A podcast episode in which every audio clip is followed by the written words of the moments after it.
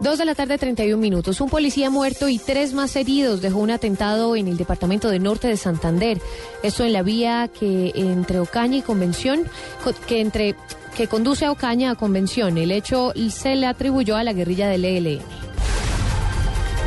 Una mujer de 30 años murió en las últimas horas en el Hospital de San Juan de Dios en Armenia luego de haber ingresado en delicado estado de salud después de realizarse una cirugía plástica. Las autoridades iniciaron una investigación para esclarecer los hechos.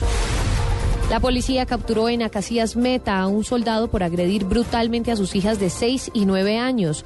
Luego de conocerse varias fotografías que muestran la crudeza de la agresión que dejó a las menores con graves contusiones en el rostro y laceraciones en la espalda.